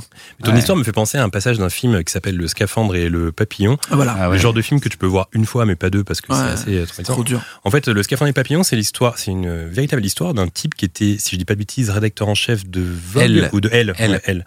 Euh, et qui du jour au lendemain euh, s'est retrouvé avec cette maladie qui t'empêche de bouger complètement. C'est-à-dire que tu peux juste bouger les cils. C'est le locked up syndrome, ça s'appelle. C'est ça. Et euh, dans le film, il y a un moment qui m'avait beaucoup marqué. En gros, ce, ce mec était fan de foot et il avait dans sa chambre une, une télé. Et forcément, comme, comme il peut juste bouger les cils, bah, il n'a pas grand-chose à faire. Sa vie est terrible. Et euh, son, sa seule attente de la semaine, c'était de regarder le match Bordeaux-Milan AC, qui était un match de Coupe d'Europe. Et tous les jours, il pense à ça. On est euh, jeudi, il se dit euh, jeudi prochain, Bordeaux-Milan. Et chaque jour le rapproche un peu plus de Bordeaux-Milan. Finalement, arrive le jour où euh, le match est retransmis à la télévision. Il est 20h, composition des équipes. Il se dit cool, dans ma vie terrible, c'est le seul truc que j'attends. Et là, l'infirmière lui ramène sa bouffe et éteint sa télé en lui disant bonne nuit monsieur, euh, je sais plus son nom. Oh. Et euh, parce qu'elle, elle pensait que voilà, euh, la télé, il fallait qu'il dorme et que la télé devait être éteinte. Et c'est une scène qui m'avait vraiment marqué. C'est horrible. Ouais. Et le livre a été euh, entièrement Écrit en- écrit, ouais, avec, euh, de une personne qui est en face de lui, qui lui lisait les lettres, je crois, et lui s'arrêtait au moment où il y avait la lettre, euh, et après elle devinait les mots et ça. Donc c'est un livre qui a été écrit sur son lit d'hôpital seulement avec ses paupières. C'est ça, exactement. Est-ce que vous avez déjà eu euh, affaire, alors, question très technique, mais est-ce que vous avez déjà eu affaire à des expériences un petit peu paranormales? Là-bas, peut-être qu'on a une oui, réponse. Marine. Ouais. Oui, oui, oui, oui, j'ai. J'aime pas dire ça. Je, suis quand même journaliste scientifique, alors du coup, si mes collègues m'écoutent, ils vont se dire c'est quoi cette folle en fait? Voilà, elle fait tomber son masque quand elle est pas à la rédaction. Euh, oui, euh, c'était. en fait, j'ai vécu dans un appart à Paris, euh, aux Abbesses en l'occurrence. J'y ai pas vécu très longtemps, j'ai vécu deux ans. Je suis persuadée qu'il y avait quelque chose. Je sais pas quoi, mais dans cet appartement, j'avais déjà un feeling un peu bizarre. Mon chat, à l'époque, était un peu. Il faisait des trucs chelous dans cet appart. Enfin bref. Et euh, j'avais deux figurines. euh, donc il y a- il y, a plusieurs choses. J'avais deux figures. Enfin, j'ai des dinosaures en plastique euh, qui, voilà, je, je- je les collectionne. Et il y en a deux qui étaient sur mon, une de mes étagères de salon. Et un jour, je rentre chez moi et je vois les deux dinosaures qui sont difficilement. Enfin, j'arrive pas à les faire tenir debout. Fallait que je les cale quoi, pour qu'ils soient bien mis en valeur. Qui sont par terre et genre l'un face à l'autre debout. Oh, je me dis tiens bizarre et tout bon. Et, euh, et du coup, je, je, je les remets. Je me dis, c'est bizarre que le chat, il ait réussi à faire ça, mais bon, balèze. Voilà, il a joué avec les trucs. Bon style. Voilà. Et ma mère, un été, va arroser, donc dans la même année, va arroser mes plantes. Non, enfin, pas un été, mais j'étais en vacances, va arroser mes plantes. Et euh, me dit au téléphone, dis donc, euh, j'ai remarqué un truc chez toi, c'était très bizarre. Je suis rentrée et il y avait des deux dinosaures qui étaient par terre, posés l'un face à l'autre, comme ça. Euh. Et je, là, je commence à être pas très bien. Donc, je lui raconte que j'avais déjà vécu ça. Euh, pour les dinosaures, ça s'arrête là. Je sais pas ce que c'était, mais ça. c'est- voilà. Ça l'affaire. Et euh, un soir, je suis dans mon lit, euh, j'étais euh, j'étais seule et je commence à m'endormir et j'ai senti euh, contre mon épaule un, un doigt comme euh, psst, vous voyez, genre euh, le, l'angoisse. le toc toc et, et, et, je, et je ne- dormais pas et ça m'a euh, paralysée. Et à cette époque-là, tu vivais seul dans cet appartement? Ouais, je vivais seule. Ok, d'accord.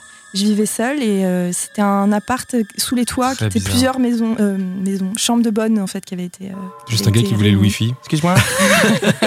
C'est quoi ton mot de passe C'est quoi ton code Netflix Ouais, bon. Mais du coup, pour tout ça pour dire que ma, ma théorie un peu fumeuse, c'était que c'était un fantôme de petit enfant. Ah ouais? Pas mal.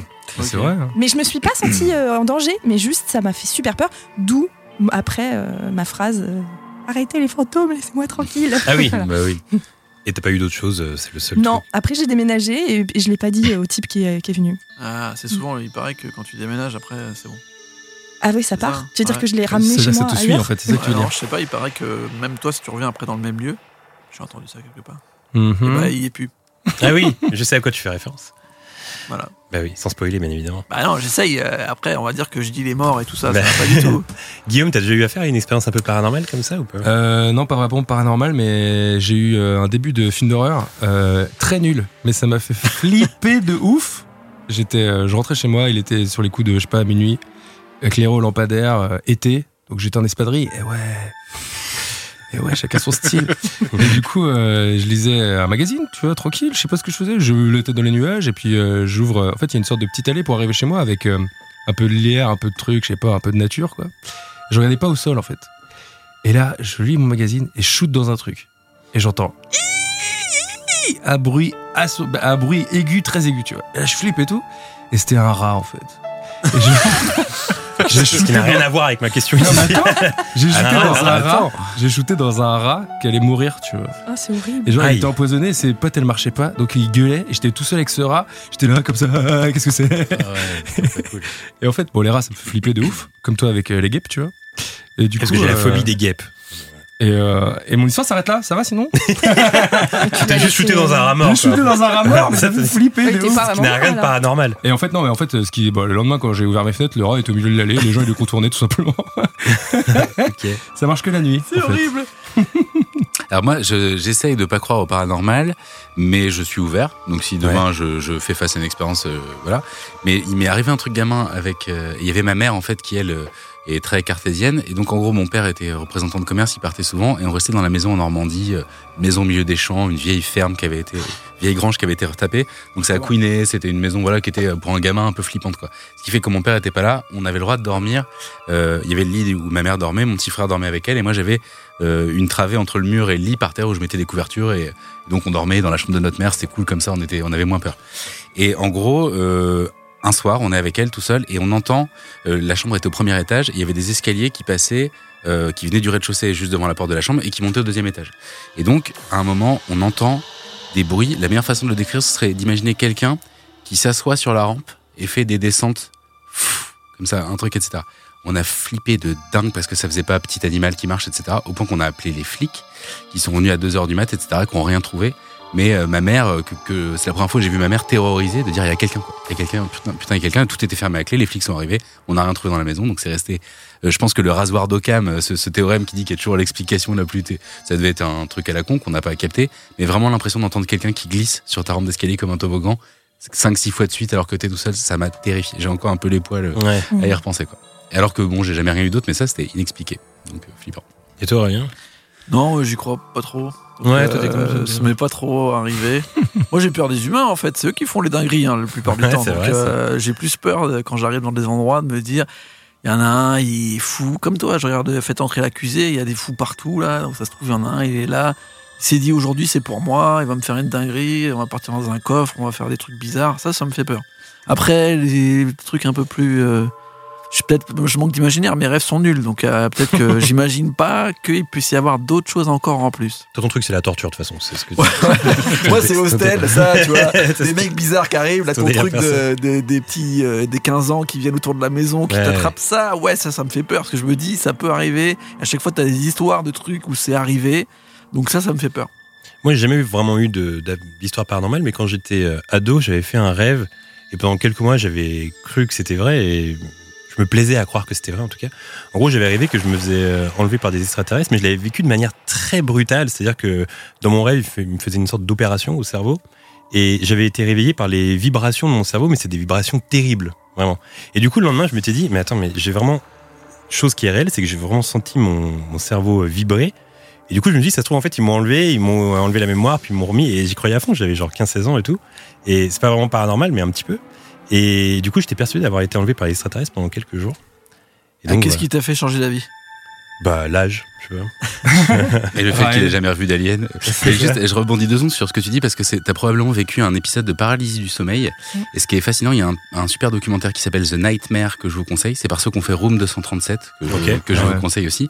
Et en fait, ils ont interviewé plein de gens qui ont dit avoir eu des expériences de paralysie du sommeil. C'est 30% de la population. hein, Moi, ça être déjà arrivé. Ouais. Et, c'est très effrayant, c'est-à-dire que t'es dans ton lit, tu peux plus bouger, t'es pas encore, enfin ton esprit est encore un peu réveillé, mais ton corps est vraiment euh, euh, en train de dormir. Et du coup, tu as parfois soit l'apparition d'une espèce d'homme en noir, soit quelqu'un qui s'assoit sur ton torse. Donc, ce qui est énorme, c'est que les succubes et c'est les créatures. Vous voyez le tableau de Fuseli là qui s'appelle euh, le cauchemar, où on voit une petite créature qui est euh, assise sur une femme qui dort comme ça. Et donc, en fait, ce qui est énorme, c'est que les expériences d'enlèvement extraterrestre, ils évoquent la théorie qu'en fait, c'est des expériences de paralysie du sommeil et qu'on interprète ça avec, si tu veux, les codes de l'époque. Euh, À l'époque, c'était des succubes, des petits démons qui voulaient te prendre ton âme, ou même de te faire l'amour pendant que tu dormais et du coup enlever Ok. ta, ta pureté. Et Comme par hasard. l'alien, c'est comme ça qu'aujourd'hui, on a, euh, si tu veux, interprété ce moment où tu es paralysé avec des gens qui te donc c'est pas du tout impossible que tu aies vécu ça et c'est très très fort comme expérience donc ça m'étonne pas que tu aies été un peu convaincu d'avoir vécu un truc en fait. Moi, ça Donc, en gros, arrivé. tu m'aurais calmé si j'avais été ado, parce que je racontais à tout le monde que j'avais été enlevé. Bah non Tu mais euh, après l'histoire ne dit pas ce qui se passe mais je crois que dans la paralysie du sommeil, en revanche, tu, tu visualises la pièce dans laquelle tu te trouves. Donc, euh, tu, tu, tu, tu es, as les yeux ouverts, Ouais. mais tu as un sentiment d'oppression hyper fort et tu vois éventuellement cette forme noire qui te, qui vient te pas- saisir. C'est exactement. Tu parlais du scaphandre et du papillon, mais je pense que c'est un. Moi, je l'ai jamais vécu. Hein, euh, j'ai jamais vécu ce phénomène, mais tu t'es coincé, quoi. Moi, ça m'est arrivé une fois. Et en vrai, le pire, peut-être tu veux sortir et donc tu veux crier et tu cries pas. Ah, mais c'est comme Tu pas coincé dans ton rêve. C'est pas un rêve. Bah, non, parce qu'en fait, c'est genre. tu- Parce que moi, j'ai déjà été coincé dans mon rêve, par contre. Moi, ce qu'on me dit souvent, c'est genre, euh, en fait, tu t'es réveillé plus vite que ton corps. Donc, en fait, ton cerveau, il est là, tu vois, il est prêt, tu regardes des trucs et tout. Mais en fait, tu peux pas bouger. Mec. Ah T'es comme ça et tout. Et en fait, euh, bah, genre, euh, ma meuf elle m'avait dit, genre, ouais, on sentait que t'essayais de crier, tu sais, t'as l'air d'un, t'as l'air bizarre, t'es là. genre, et en fait, bah, j'essayais de dire, genre, mais qu'est-ce qui se passe? Réveille-toi, abruti. Et j'y arrivais pas, tu vois. Et c'est encore pire. T'as l'impression vraiment que, tu sais, tu peux plus rien faire, en fait. Tu- et en plus, tu crois que c'est terminé. Genre, moi, vraiment, dans ma tête, ça a duré peut-être trois secondes. Mais j'ai cru, ok, c'est ça ma vie maintenant, tu vois. C'est fini. C'est fini, tu vois. Et d'ailleurs, tout à l'heure, euh, Guillaume, tu disais que quand je racontais l'histoire d'Edgain, tu disais c'est marrant parce que les... il est obligé de faire des trucs normaux à un moment donné. Donc Bah, c'est c'est assez sûr, absurde ouais. parce qu'il fait des trucs horribles et juste après des trucs normaux. Et au niveau des rêves, il y a un truc. Un jour, je m'étais dit un truc assez bizarre c'est que finalement, le soir, quand on doit dormir et que c'est l'heure de dormir, bah, c'est débile parce qu'on fait semblant de dormir en fait. Il y a toujours ces petits moments où on fait semblant de dormir. Ouais, on se dit, allez, faut faire dodo et on se pose et on fait semblant de dormir. Et puis après, on s'endort. Mais bizarre. d'ailleurs, les bébés, c'est pour ceux qui ont des enfants, ils comprennent pas ça. ce concept, tu les poses et puis du coup, ça les saoule. Ils sont là, mais quoi? Donc, Bah ouais. c'est hyper bizarre, effectivement, de faire semblant de dormir, Ouais, fermer les yeux et attendre que ça vienne. quoi. Dans euh, Freddy, euh, souvent quand, quand, quand il arrive comme ça dans vos rêves, euh, vous le disiez tout à l'heure, il utilise vos pires craintes euh, pour vous flipper encore plus dans, dans vos cauchemars. Est-ce que vous, vous avez des phobies, des trucs comme ça que Freddy pourrait utiliser contre vous, euh, Ah, vos, pires phobies? Bah, moi, il y a la phobie des. Enfin, c'est pas la phobie, mais c'est la méga peur des chats. Et il y a une. Non, mais t'as pas peur des chats, toi Non, mais attends. Que, Attends, attends, un truc. Il y a une- je sais pas si vous voyez, quand j'étais petit, ma sœur, un été, elle a regardé Angélique Marquise des Anges, tu vois. Et il y a un moment, il y a une scène où la meuf, elle est coincée dans une salle remplie de chats, tu vois. Vraiment, il y a des chats partout. Et moi, j'ai déjà fait des rêves où on me disait, bon, bah voilà, euh, tu dois garder 8 chats. Bah, j'étais en stress de ouf, mon gars. Ah bon Mais mec, j'étais dans mon, chez moi en plus, tu vois. Il y avait 8 chats. J'étais, non, je peux pas, c'est horrible. Ça me fait, pour moi, c'est un cauchemar, par exemple, ça. Ah bon Ah ouais. Tu les laisses vivre, ils font leur truc. Mais là, t'as pas une autre phobie que les chats, alors? Bah après, non, mais les rats, les chats, les trucs comme ça, mais Ouais. phobie, euh, non, pas Non, vraiment. tu peux pas faire les rats, les chats, c'est pas pareil. C'est pas le même délire du tout. C'est pas le même délire du C'est pas tout. mon délire, tu vois. Non, non, mais sinon, non, je, non, j'ai pas de phobie. Ben non, je suis. euh, Non, j'ai peur de rien en fait. T'es un gros dur. Ouais, je suis un gros dur globalement. Marine, t'as des phobies ou pas? Hum, ouais, je- ouf. Euh, une phobie, je sais pas, un truc qui me fait hyper peur, c'est hum, la fin du monde. Ouais. Genre, en fait, j'ai- j'ai peur d'être cette génération qui va vivre ce moment où les télés, euh, elles, elles arrêtent leur programme et il faut fuir, il faut prendre sa voiture, et il y a des files de, de- de voitures interminables. Et voilà. Ah ouais? Et, euh, Par exemple, la guerre des mondes, euh, quand les aliens, les extraterrestres sortent de Terre, là, Hmm. ça c'est un truc qui me terrorise. Bah, une invasion alien, ça me fait hyper peur. Ouais. Ah, c'est marrant, moi je le vois comme le seul Ah, espoir de notre C'est une humanité. phobie avec du c'est Oui, mais une invasion alien, attention, Méchant. euh, méch- ouais, voilà, d'accord. néfaste, enfin, négative. Donc, euh, C'est une phobie avec du budget hein, que tu nous as sorti. J'avoue. faut, faut quand même y aller. hein. Guillaume était là avec ses rats morts. et c'est c'est pas le même moi, c'est délire. très très cheap. Un chat, bon. Et toi, Alt, alors Au niveau des phobies? C'est compliqué. Bah, tu me fous des, des migales dans un avion, tu vois. Euh, Ah, Miguel, t'es pas chaud sur les Miguel Non, non, pas du tout, j'en ai pas parlé tout à l'heure, mais alors je suis comme toi, moi je veux pas tuer les animaux alors que j'en ai peur. Je, je fais même des petits marchés du genre araignée du soir, espoir, Ouais, ça ouais, va, ouais, araignée bah du matin, relou, tu vois, donc j'en suis à ce niveau de- d'enfantillage. Mais ouais, j'ai j'ai grandi en Normandie dans des, avec les araignées et tout, et ça c'est un traumatisme. Peut-être que je dirais euh, quelque chose de l'ordre des fonds marins. Vous voyez la fin d'Abyss quand il, Mmh. il s'enfonce et qu'il est trop lent pour qu'on Mmh. l'entende, ce, ce côté euh, les ténèbres pures, tu vois, pures. ou le Under the Skin, je sais pas si vous voyez euh, ce Ouais. film, Ouais. il y a une scène où, où des hommes se retrouvent dans une espèce de lac d'huile noire euh, ténébreuse, ça c'est plus rien, le néant en fait. Mmh. Ouais, mais Le ça, néant pas, des ténèbres. c'est pas vraiment des phobies où ça peut t'arriver en vrai. tu vois. Ah bah tu peux tomber euh, dans pas, la hein. fosse des Mariannes, imagine. Ouais, c'est vrai. Bah voilà, Ok, tu m'as convaincu. c'est possible. tu prends pas la Fort peu probable certes, mais possible. Et toi, Aurélien, une, une phobie? Ah bah moi c'est la torture. hein. non non euh, ouais euh, je- la maladie en vrai. Il a la pas maladie. d'ambiance votre pote, il est sympa, j'aime beaucoup. Est-ce que t'as déjà vu le film euh, Hellraiser? Ouais. Voilà. Et ben voilà. Mais Ah bah ouais, bah tu Ça c'est flippant tu vois. Ah bah c'est une bonne j'ai une, ça. j'ai une bonne question pour toi. La torture que t'aimerais le moins recevoir? La torture que j'aimerais moins recevoir? Euh, Non, mais tu sais, je pense souvent même. euh, Ah, je sais pas, c'est difficile. Mais en fait, moi, je pense souvent au, au délire de. Tu sais, quand t'es prisonnier et tout, à quel moment on te, on te break, on te casse, tu vois. Mm. Tu sais, avec les privations, en fait. Parce que tu peux, tu peux faire le mec courageux et tout, qui est fort et tout, balèze et tout. Parce que tu sais que souvent on pense. euh, Mais pas manger, pas boire, pas dormir. euh, pas le droit de fermer les yeux, de la Mm. musique à balle toute la journée et tout. Ça, ça, ça, ça fait vraiment C'est pas les flipper, pires en fait. tortures en plus là. Enfin, c'est horrible, Non, mais, je veux mais dire, c'est de la privation, tu quoi. vois, La privation. pire torture, ça. euh, ça va être les ongles euh, tout ça, Ah, tout ça. ouais, ouais. Et j'avais lu un article ouais. qui disait que la pire des tortures, c'était la goutte d'eau sur le front. Ah oui, c'est, ça a Ah, été ouais, fait en. Asie et c'est Ouais. horrible. On te met une goutte d'eau. En sur, fait, le, sur, le, sur le sommet Ouais, de la c'est tête. ça. ouais. il Ouais, paraît c'est qu'au bout d'un moment, t'as l'impression qu'on te donne des coups de marteau dans le crâne, c'est absolument. Alors que c'est drôle parce que si on me fait la proposition, je choisis ça, moi. Si on me Ouais, la ouais. demande. Et Ah, mais tu c'est ça. euh, la, la ça sur répétition le et le temps. parce que sur le pied ça marche pas. Ah bon? Non, j'ai essayé sur le pied, ça fait rien. sur le Tu l'as tibia. fait pendant combien de jours Tiens, tiens, allez, dis-moi tout. Qu'est-ce que tu fais avec- ton truc? C'est ça, qui fait plus peur, je pense. Le temps, tu vois. N'importe quel truc, mais qui dure tout le temps et tu sais, pareil.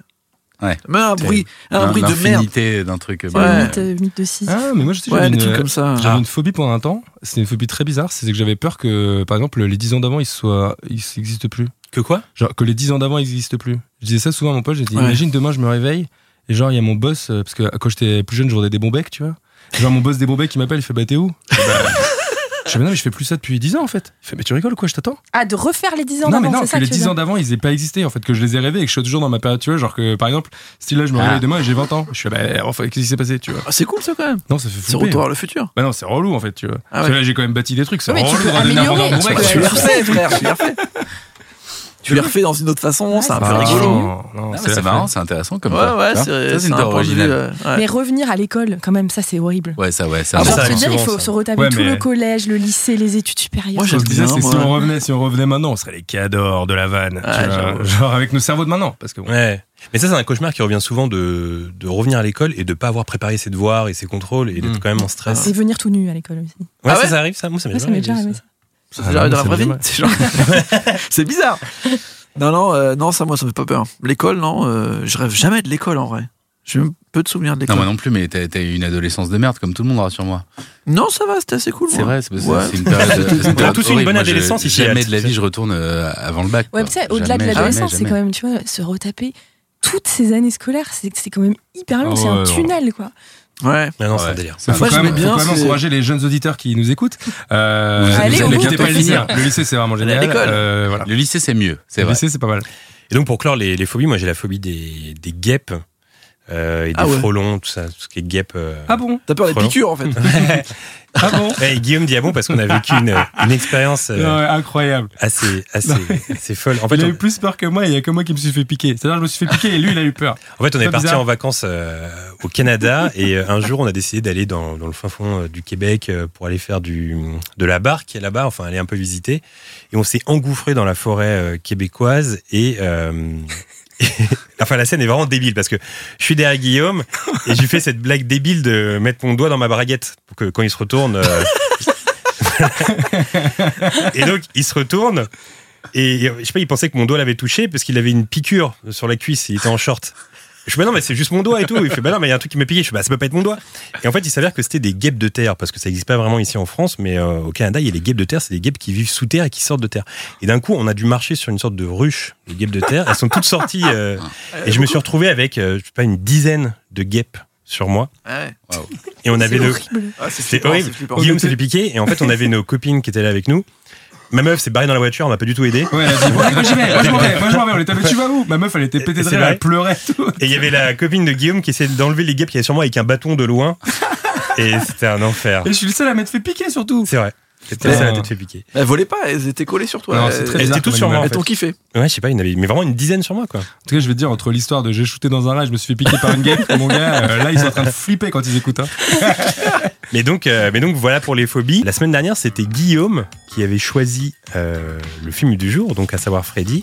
Et aujourd'hui, c'est Aurélien C'est vrai. qui va choisir le, le film du prochain épisode avec le cinématcheur. Eh ben écoute, euh, je suis allé sur Cinématcher et je me suis dit, tiens, j'ai envie de voir un truc euh, à la maison.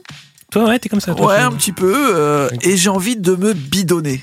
Toi, t'aimes bien te bidonner. Euh, De toute façon, de J'adore, base. ouais. Parce que ouais. Sous tes apparences de parler de torture, etc., t'aimes bien Non, te non, je suis, bidonner. toi. très, je suis très bidon. Ouais. Euh, J'aime beaucoup rire. Je suis très bidon. Et euh, après, je me suis dit, l'Amérique du Nord, et euh, comme nous tous ici, vu qu'on est très vieux, plutôt euh, les années 80. hein, On Ok. va pas se mentir, euh, c'est c'est ce que j'avais envie de voir. J'avais envie de, de, de bidon euh, des années 80. Un- Est-ce que t'as des un bon indices bidonné. pour ce film alors J'ai des indices, ouais, j'ai des euh, du, du gag, Ouais, du des vrai gag, du gag, euh, euh, de la cascade, Cascade, ok. et pour plaire à notre ami Alt, dans les airs. Hmm. Donc film des années 80, drôle, US. Cascade Très et, et aussi bagarre. Je fais genre, je sais pas, mais je sais complètement. Ouais, non, mais euh, je pense que certains ont trouvé. Bon, Bah oui. voilà. Donc vous pourrez trouver sur les réseaux. Euh, Marine, est-ce que tu peux nous dire un peu euh, quel est ton actu euh, Est-ce qu'il y a des prochains euh, épisodes qui sont déjà comme ça en écriture Euh, Dis-nous tout. Oui, alors je suis en train de travailler sur le prochain.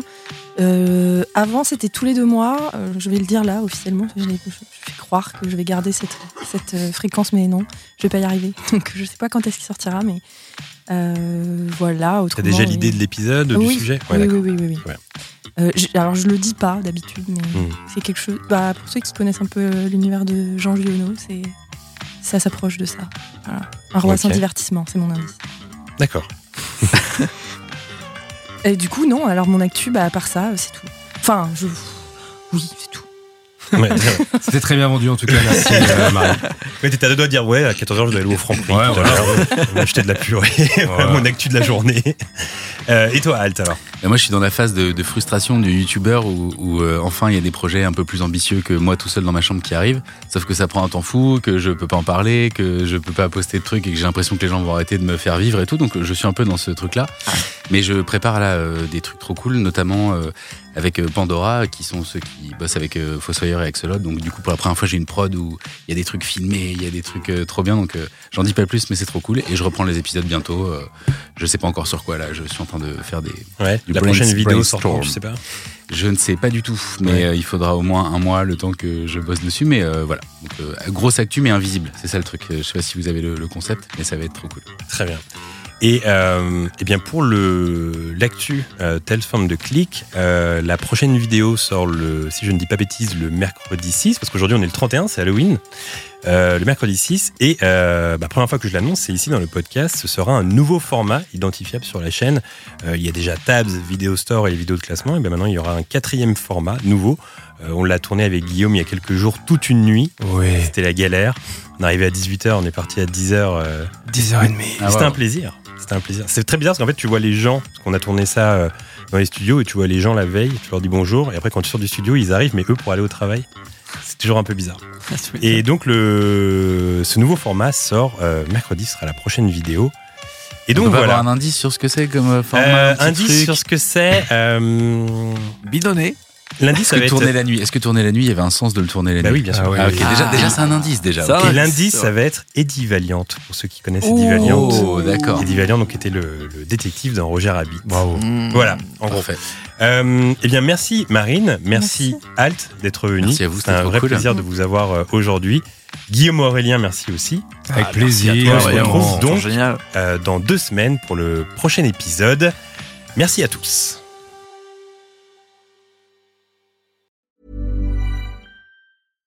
Hi, I'm Daniel, founder of Pretty Litter. Cats and cat owners deserve better than any old fashioned litter. That's why I teamed up with scientists and veterinarians to create Pretty Litter. Its innovative crystal formula has superior odor control and weighs up to 80% less than clay litter. Pretty Litter even monitors health by changing colors to help detect early signs of potential illness. It's the world's smartest kitty litter. Go to prettylitter.com and use code ACAST for 20% off your first order and a free cat toy. Terms and conditions apply. See site for details.